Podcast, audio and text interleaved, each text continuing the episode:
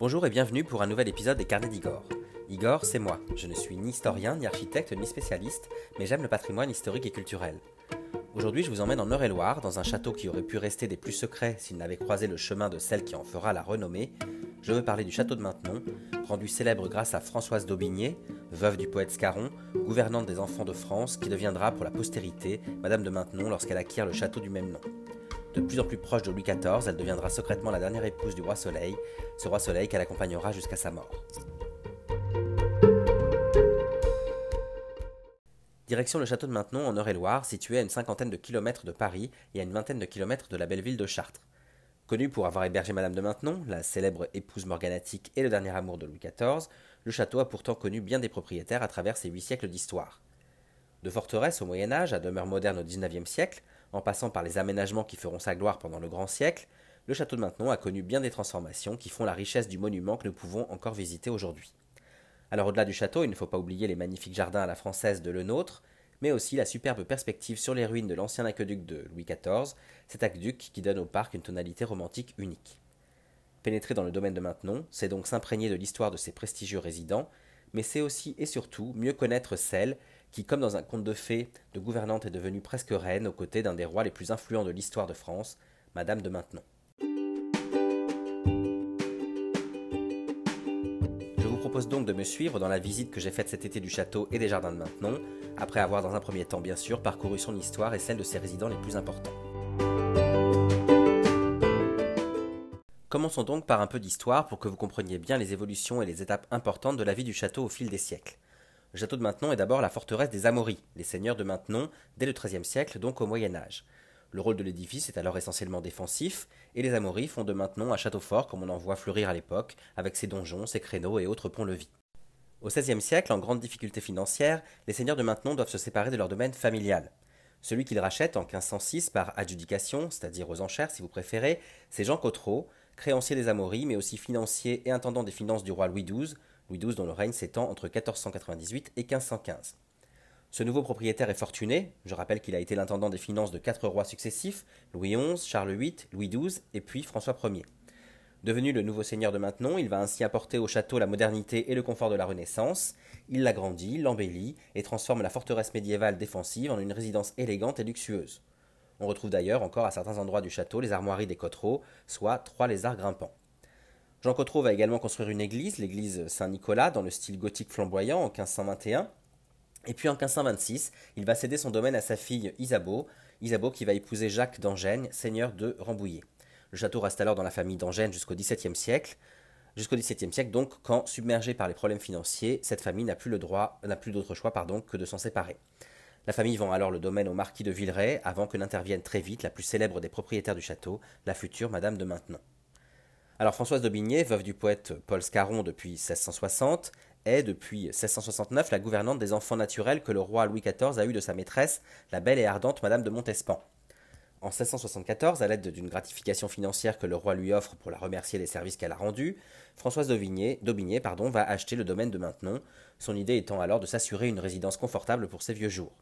Elle tombe littéralement amoureuse de ce château, et on la comprend bien, ce château dont elle va dire que c'est un gros château au bout d'un gros bourg, une situation selon mon goût, des prairies tout autour et la rivière qui passe dans les fossés. Alors avant de continuer, je vous propose de vous en dire plus sur celle qui permettra la rencontre entre Françoise d'Aubigné et Louis XIV, la célèbre maîtresse du roi, Madame de Montespan. De son véritable nom, Françoise Athénaïs de Rochechouart de Mortemart, la marquise de Montespan, dite Madame de Montespan, marquera l'histoire comme ayant régné sur Versailles en tant que favorite du roi pendant plus de 13 ans. Elle est issue d'une grande famille, les Rochechouart de Mortemart, dont l'esprit fin et aiguisé est célèbre de génération en génération. Françoise Athénaïs, née le 5 octobre 1640, va hériter d'ailleurs de cet esprit Mortemart. Son père, Gabriel de Rochechouart de Mortemart, est gentilhomme de la chambre du roi Louis XIII. Sa mère, Diane de Grandseigne, est dame d'honneur de la reine Anne d'Autriche, mère du futur Louis XIV. Après une éducation rigoureuse à l'abbaye aux Dames à Sainte, dans l'actuelle Charente-Maritime, celle qui sera appelée Athénaïs en référence à Athéna, la déesse de la guerre dans la mythologie grecque, va gagner la cour de France en 1658 grâce à l'intervention d'Anne d'Autriche. Extrêmement belle et vive, elle se fait vite remarquer. Mariée à Louis-Henri de Pardaillan de Gondrin, marquis de Montespan, dont elle aura deux enfants, elle devient une figure incontournable des salons littéraires du quartier du Marais à Paris, grâce notamment à son esprit et à ses qualités d'oratrice. Nommée dame d'honneur de la reine Marie-Thérèse d'Autriche, épouse de Louis XIV, elle rencontre le roi en 1666. Elle se rapproche alors de la favorite royale du moment, la duchesse Louise de la Vallière, ce qui lui permet, vous l'aurez compris, de côtoyer régulièrement Louis XIV.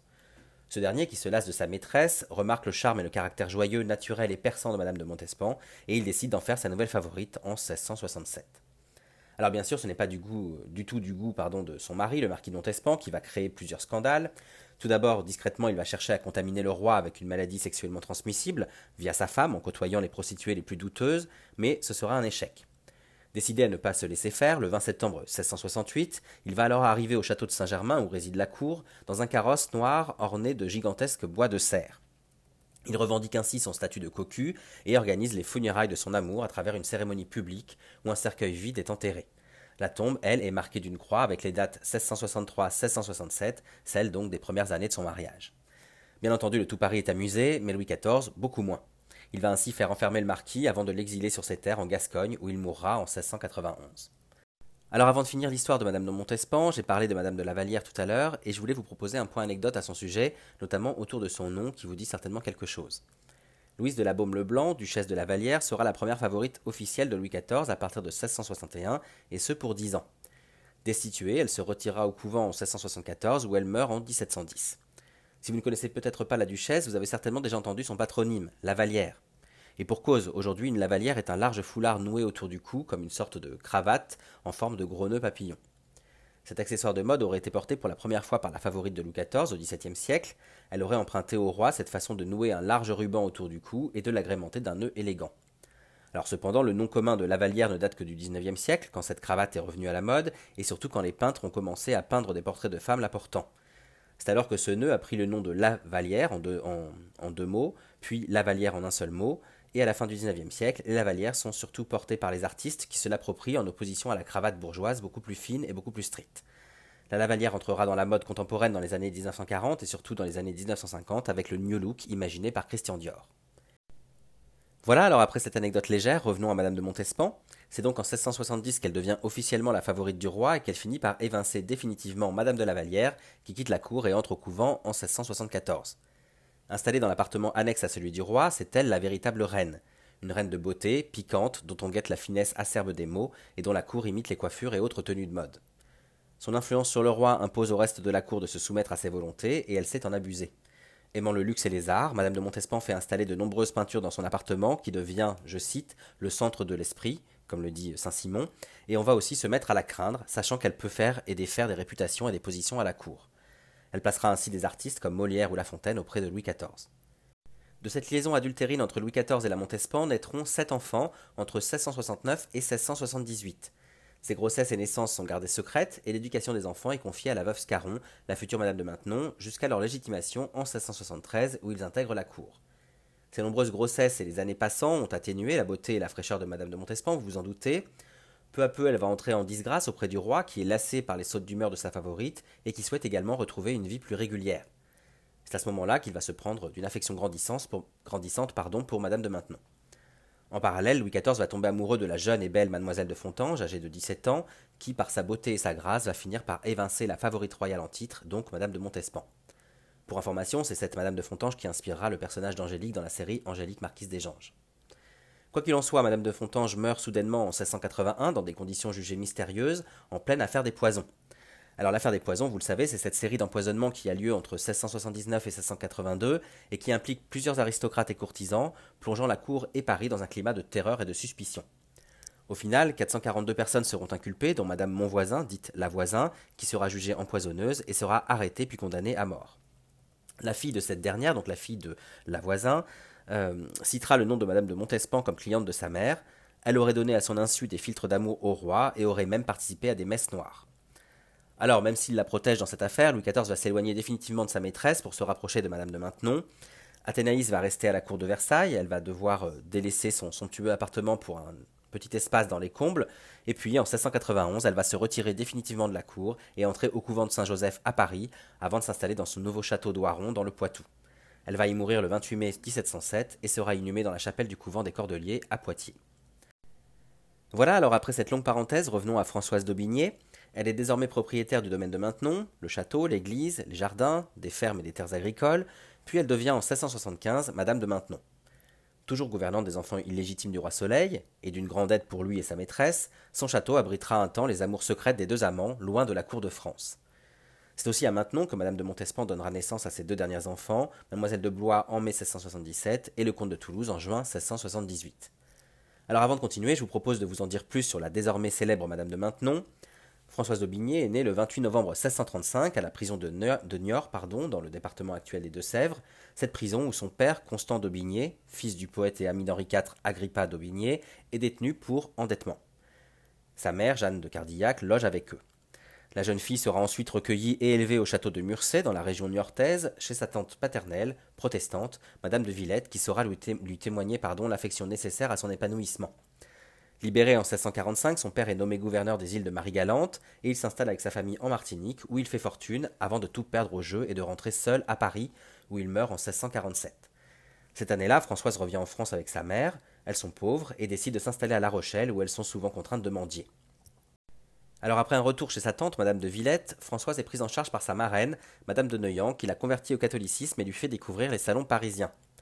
Là, l'écrivain Antoine Gombeau, dit le chevalier de Méret, prend en charge l'instruction de celle qu'il appelle la belle indienne, en référence à son voyage en Martinique, mais aussi pour la beauté de sa chevelure ébène et ses yeux sombres. Intelligente, l'esprit vif, elle rencontre le poète burlesque Paul Scarron, handicapé et 25 ans plus âgé qu'elle, qui lui propose de l'épouser en 1652.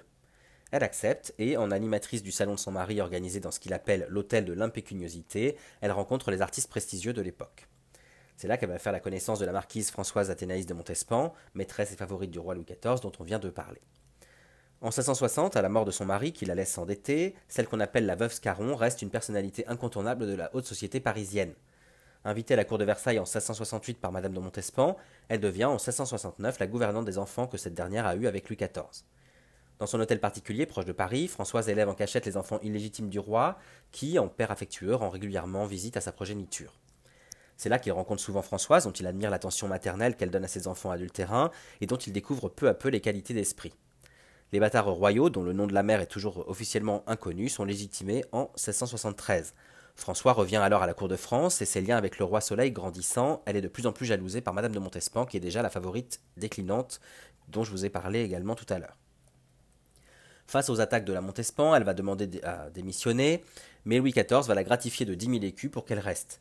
C'est avec cette somme qu'elle va acquérir le 27 décembre 1674 la seigneurie de Maintenon et devenir Madame de Maintenon l'année suivante. Elle continue à y élever les enfants du roi et de sa favorite, mais plusieurs événements vont faire basculer les sentiments de Louis XIV pour Françoise.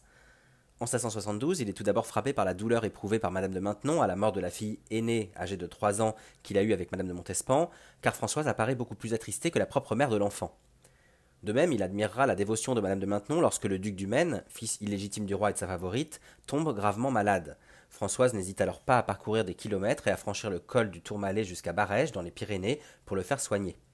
C'est ici une preuve de sa grandeur d'âme qui accroît la faveur royale. Le 8 janvier 1680, Louis XIV nomme Madame de Maintenon seconde dame d'atour de la dauphine Marianne de Bavière, et grâce à cette position créée pour elle, Françoise va revenir à la cour. En parallèle, le roi se lasse du caractère incontrôlable de Madame de Montespan, qui, de surcroît, est impliquée dans l'affaire dite des poisons. Quand sa dernière favorite, Mademoiselle de Fontange, meurt en juin 1681, mais surtout après le décès de la reine Marie-Thérèse d'Autriche le 30 juillet 1683, Louis XIV, libre, renforce sa relation avec Madame de Maintenon, que la cour surnommera alors Madame de Maintenant. Sincèrement amoureux, vieillissant, le roi décide alors de se remarier. Un mariage d'amour cette fois et non politique, qui se tient dans la nuit du 9 au 10 octobre 1683. Louis XIV, âgé de 45 ans, épouse ainsi secrètement Françoise d'Aubigné, Madame de Maintenon, âgée de 48 ans, avec bien entendu le soutien de l'Église catholique de France. La cour n'est pas dupe, mais rien n'est officiel. D'une grande influence sur Louis XIV, qui souhaite une fin de vie plus pieuse et moins pécheresse, l'épouse morganatique du roi participera ainsi à l'image rigoureuse et parfois ennuyeuse que l'on donne à la fin de règne du souverain. Alors j'en profite pour vous proposer un, petit point anecdote. Est-ce que vous savez ce qu'on appelle une épouse morganatique? En fait, il s'agit tout simplement du mariage entre un roi ou un prince avec une personne de rang inférieur. L'épouse ne bénéficie alors officiellement d'aucun des privilèges qui incombent à sa nouvelle position, et elle est aussi exclue de l'héritage de son mari, tout comme leurs éventuels enfants. Alors revenons à Madame de Maintenon. À la mort de Louis XIV, le 1er septembre 1715, elle se retire à Saint-Cyr, dans la maison royale de Saint-Louis, un pensionnat chargé d'éduquer les jeunes filles nobles et sans argent qu'elle avait créé en 1686. C'est là qu'elle va mourir le 15 avril 1719 à l'âge de 83 ans et c'est là qu'elle sera enterrée. Voilà, alors après ces précisions sur notre célèbre propriétaire des lieux, revenons à son implication dans la vie du château de Maintenon. Depuis qu'elle a acquis le domaine en 1674, Françoise d'Aubigné est décidée à l'embellir et à l'agrandir, notamment pour pouvoir accueillir dignement le roi. Elle le transforme, en démolit certaines parties et y ajoute une aile aménagée en un appartement pour Louis XIV qu'elle relie en 1686 à l'église Saint-Nicolas grâce à une longue galerie bâtie au-dessus d'une orangerie, elle aussi nouvellement construite. Car le roi est en effet régulièrement présent à Maintenon, pour se rapprocher de sa propriétaire, pour vivre aussi son amour caché avec la Montespan, mais aussi et surtout pour suivre de près son nouveau projet, construire un aqueduc monumental pour acheminer l'eau de l'Eure vers Versailles et ainsi alimenter les nombreuses fontaines de son palais. Les travaux débutent en 1685, mais pour des raisons financières, le projet déjà bien entamé est réduit en 1688 avant d'être abandonné en 1694. Alors justement, je vous propose de vous en dire plus sur l'histoire de cet aqueduc avorté de maintenant. Vous le savez peut-être, mais la situation géographique de Versailles n'est pas des plus simples pour alimenter les fontaines, les bassins et autres 1400 cascades qui agrémentent les jardins et bosquets du château. L'eau des sources voisines et la construction de la machine de Marly à Bougival, dans les actuelles Yvelines, ne suffisent pas. La machine, de, pardon, de Marly est construite entre 1680 et 1682 par le charpentier et mécanicien Renequin Sualem, d'après le projet d'Arnold de Deville, tous deux étant originaires de Liège, où des machines similaires étaient utilisées dans les mines. Cette installation, cette machine de Marly, doit pomper les eaux de la Seine pour fournir en eau les parcs des châteaux de Marly et de Versailles, mais même si elle sera en fonctionnement pendant 133 ans, son système de pompage ne sera jamais assez efficace. Aussi, en 1683, Louis XIV demande-t-il à son surintendant des bâtiments, Louvois, de euh, mobiliser l'Académie des sciences pour trouver une solution. Le géomètre Lahire trouve alors euh, une solution, il découvre qu'on peut faire venir l'eau par gravitation jusqu'à Versailles, il suffit de s'approvisionner dans les eaux de l'Eure, la Loire étant trop basse, cette rivière qui passe justement à Maintenon. Louis XIV confie alors la tâche à l'ingénieur et architecte Vauban, connu pour ses ouvrages militaires défensifs, Vauban qui propose d'acheminer les eaux par siphon sous le parc de Maintenon. Mais Louis XIV, qui veut impressionner par la technique, décide que l'eau sera amenée, je cite, par le chemin des airs. On décide ainsi de récupérer l'heure au niveau de Pongouin, à 80 km de Versailles, et de faire passer l'eau via un aqueduc construit à Maintenon, un, je cite, un aqueduc digne de la grandeur des Romains selon la volonté du roi. En charge des travaux, Vauban, dont ce projet sera le seul civil, fait appel à l'architecte Blondel qui prend exemple sur le pont du Gard. Les travaux débutent en 1685. 30 000 hommes sont alors mobilisés, mais la construction est un véritable gouffre financier et au lieu d'un aqueduc de 3 étages et haut de 73 mètres, on va se limiter à une seule rangée d'arcades encadrées par deux siphons. Cependant, à partir de 1688, la guerre de la Ligue d'Augsbourg va peu à peu vider les caisses de l'État et le projet va se voir ralenti.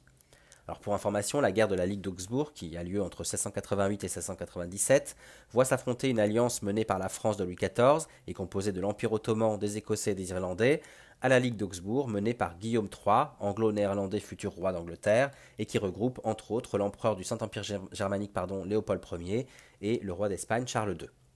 Finalement, les travaux de l'aqueduc cessent en 1694 après 9 ans et 9 millions de livres dépensés, et pour dédommager Madame de Maintenon des dégradations du parc causées par les travaux, Louis XIV lui offre l'aqueduc inachevé et la nomme marquise. Depuis, les ruines se sont végétalisées et elles s'intègrent parfaitement dans le paysage, donnant même un air romantique au jardin de Maintenon. Alors bon, revenons maintenant à l'histoire du château. L'aqueduc est donc abandonné, mais pendant la période de sa construction, le roi apporte un grand soutien financier à Madame de Maintenon pour arranger considérablement son château. De plus en plus proche de Louis XIV, elle va alors également bénéficier de contributions royales pour aménager les jardins de son domaine, et c'est André le Nôtre, le célèbre jardinier du roi, qui va s'en charger. Aujourd'hui encore, je dois dire que ces espaces extérieurs sont un régal pour les sens et pour les yeux. Sans descendance directe, Madame de Maintenon choisit de léguer son domaine en dot à sa nièce, Françoise Amable d'Aubigné, qui va vivre de 1684 à 1739, c'est la fille de son frère, Madame de Maintenon a élevé Françoise comme sa propre fille, et soucieuse de son avenir, elle va arranger un mariage prestigieux avec Adrien Maurice, comte d'Ayen et troisième duc de Noailles, qui lui va vivre de 1678 à 1766. Le mariage a lieu le 30 mars 1698 à Versailles, et le château de Maintenon entre alors dans l'une des familles les plus grandes de la noblesse française, les de Noailles, aux mains desquelles il restera jusqu'à aujourd'hui. Au XIXe siècle, le descendant de Françoise Amable d'Aubigné et d'Adrien de Noailles, Paul de Noailles, né en 1802 et décédé en 1885, qui est le cinquième duc de Noailles, va restaurer le château dans un style néo-renaissance et néo-gothique. Le 5 février 1823, il épouse Alicia de Rochechouart de Mortemart, née en 1800 et décédée en 1887. Alicia de Rochechouart de Mortemart, qui n'est autre que la descendante du frère de Madame de Montespan, et le couple de Noailles Rochechouart de Mortemart va considérablement moderniser le château avec le confort de l'époque. Il va installer une citerne d'eau pour distribuer l'eau courante, et puis des calorifères pour se chauffer par exemple. Ce couple s'attache aussi à restaurer les appartements de Madame de Maintenon dans les années 1850-1860 et à créer de nouveaux espaces de réception, dont une bibliothèque, une salle de billard et une grande galerie dédiée aux portraits de la famille de Noailles-Mortemart depuis les croisades. Pour cela, Paul et Alicia de Noailles vont faire appel à un architecte en vogue au XIXe siècle, Henri Parent, qui est né en 1819 et mort en 1895. Henri Parent qui va restaurer et transformer de nombreux hôtels particuliers parisiens, dont l'hôtel de la Rochefoucauld d'Hauteville, qui est l'actuelle ambassade d'Italie, et qui va euh, en construire de nouveaux, dont l'hôtel qui abrite l'actuel musée Jacques-Marandré. Au XXe siècle, les guerres et bombardements successifs ont fragilisé et abîmé le château. Il est inhabitable, sans toiture, sans eau ni électricité, attaqué par le temps et les moisissures. Son classement aux monuments historiques le 25 juillet 1944 va quand même marquer un pas salvateur pour ce bâtiment témoin de l'histoire de France. Et par la suite, en 1947, Geneviève de Noailles, qui va épouser Jean Rindre, va hériter du château de Maintenon en 1953. Devant l'édifice en quasi-état d'abandon, le couple va décider de travailler à sa rénovation et à sa réhabilitation, et ensemble, Geneviève et Jean vont sauver le domaine et vont y élever leurs enfants.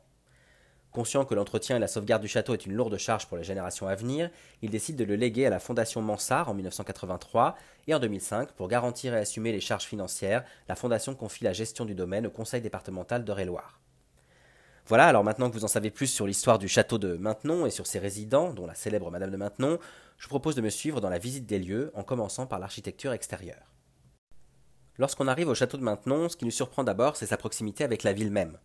La grille du domaine, qui donne sur la place à deux pas de la mairie, ouvre sur un premier jardin où se trouve, à notre gauche, l'église Saint-Nicolas, et face à nous le château avec les tourelles de son châtelet et son mélange de pierres blanches et de briques rouges. L'église Saint-Nicolas été fermée quand je suis venu, donc je ne peux pas vous en dire euh, davantage, mais il faut savoir qu'elle a été bâtie à partir de 1521 en lieu et place de l'église paroissiale qui existait alors et qui était en partie détruite. Comme je l'ai précisé plus tôt, elle fut construite à la demande de Jean Cotreau, ancien secrétaire et trésorier du roi Louis XII, qui rachète le château au seigneur de Maintenon en 1506. Avançons maintenant vers le château, et après être passé par un passage sous le Châtelet, nous nous retrouvons dans la cour d'honneur, modifiée en grande partie au XIXe siècle à la demande du duc Paul de Noailles par l'architecte Henri Parent. Car vous l'aurez compris, le château de Maintenon, que nous pouvons visiter et admirer aujourd'hui, est un mélange de différentes époques, une architecture qui témoigne du passage de chacun de ses propriétaires. Ainsi, si on se concentre sur la cour intérieure d'abord, lorsque vous êtes face au château, dos au jardin, on peut observer différents éléments architecturaux intéressants.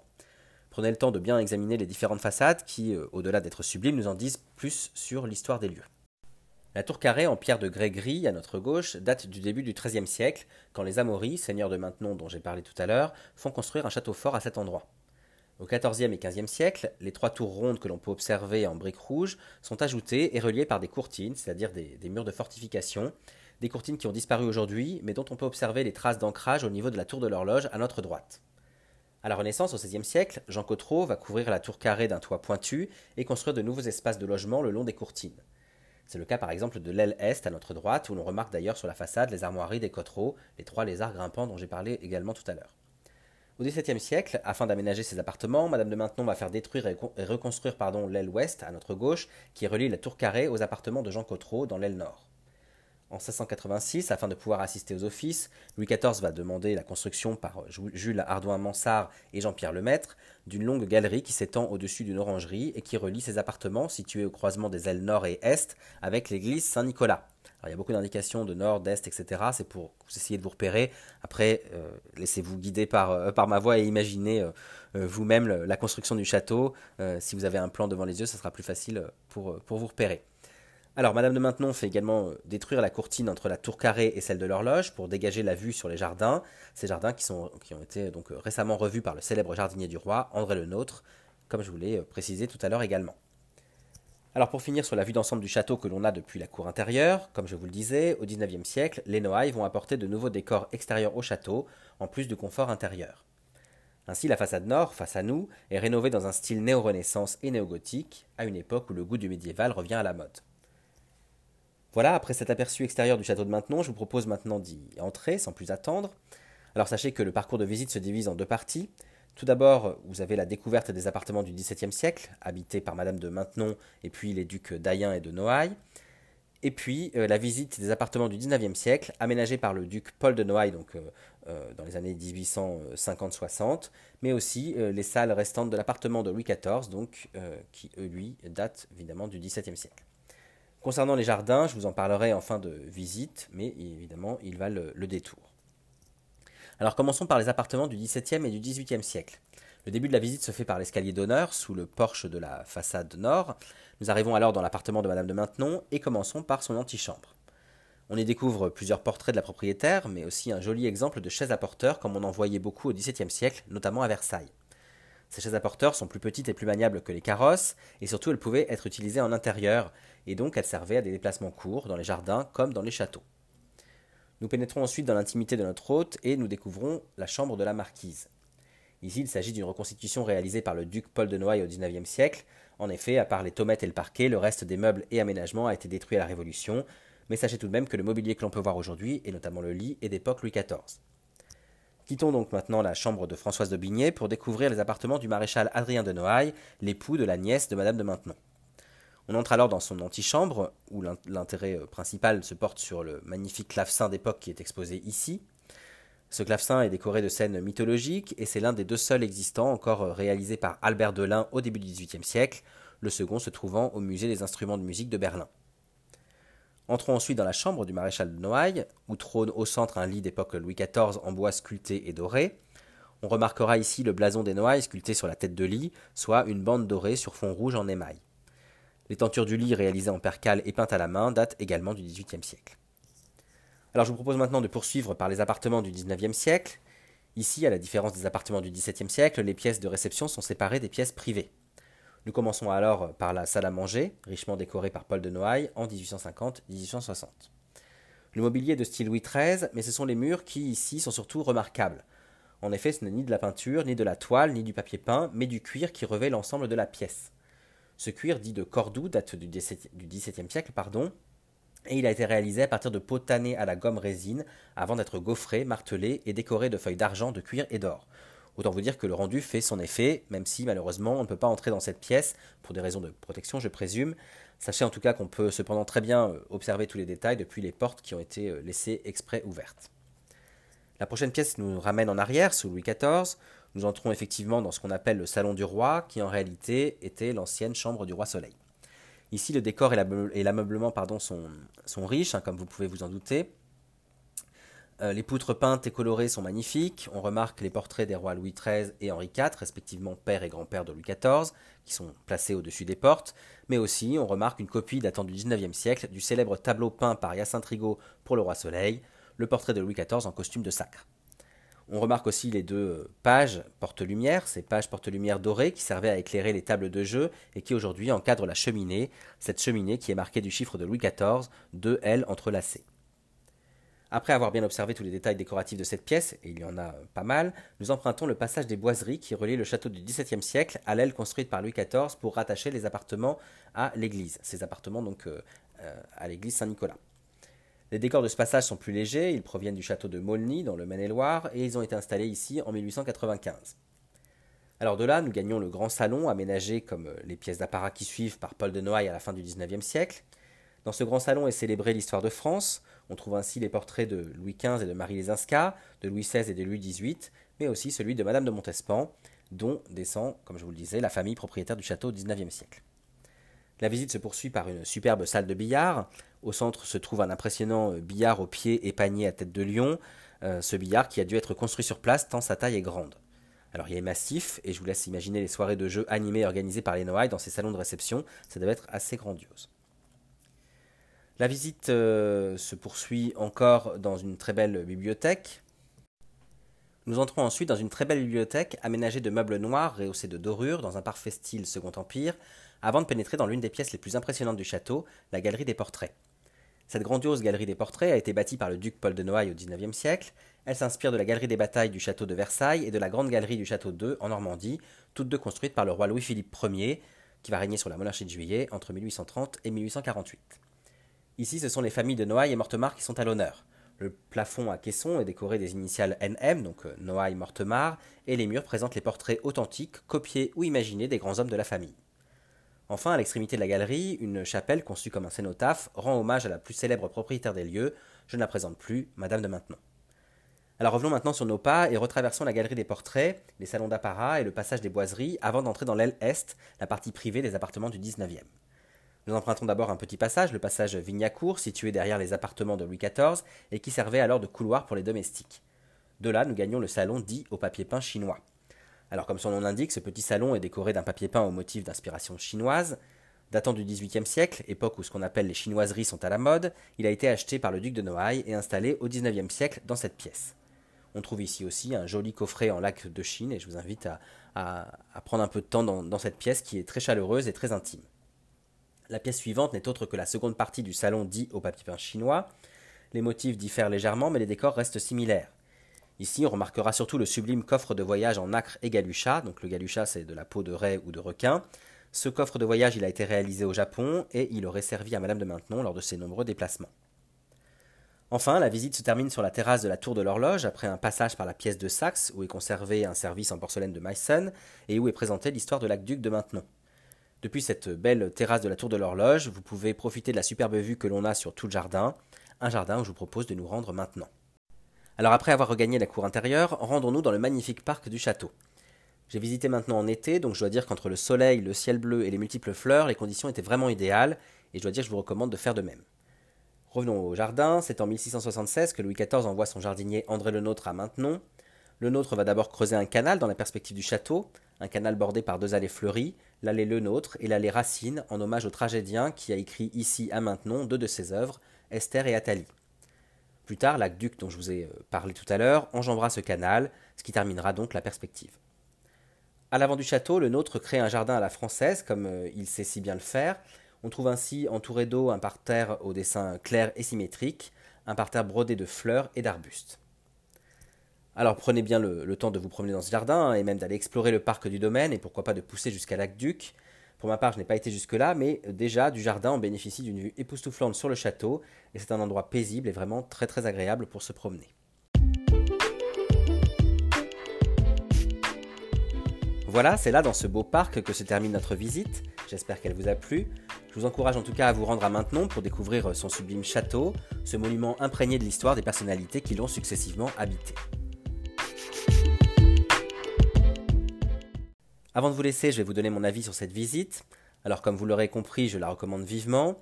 En fait, que ce soit pour son histoire, sa beauté architecturale, ses jardins à la française ou euh, les ruines romantiques de son aqueduc, le château de Maintenon est pour moi un incontournable du patrimoine historique français. C'est un lieu à taille humaine, chaleureux, et je dois dire qu'on comprend vraiment pourquoi Madame de Maintenon en est tombée amoureuse.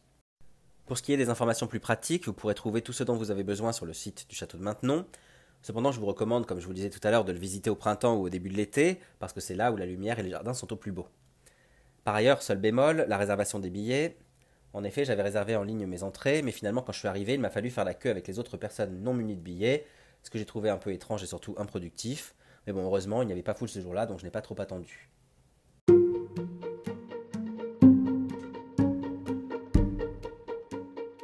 Voilà, cette fois je vous laisse. Je vous remercie beaucoup pour votre écoute. N'hésitez pas à consulter l'article dédié sur mon blog lescarnedigor.fr pour mettre des images sur mes paroles. Par ailleurs, pour retrouver d'autres visites, n'hésitez pas à consulter les articles et podcasts de mon blog, mais aussi à vous abonner à mes comptes Facebook, Instagram, Twitter et YouTube pour découvrir d'autres lieux historiques et culturels que j'ai aimés et pour suivre mes actualités à travers mes photos, mes vidéos et diverses anecdotes. Et je vous dis à très bientôt.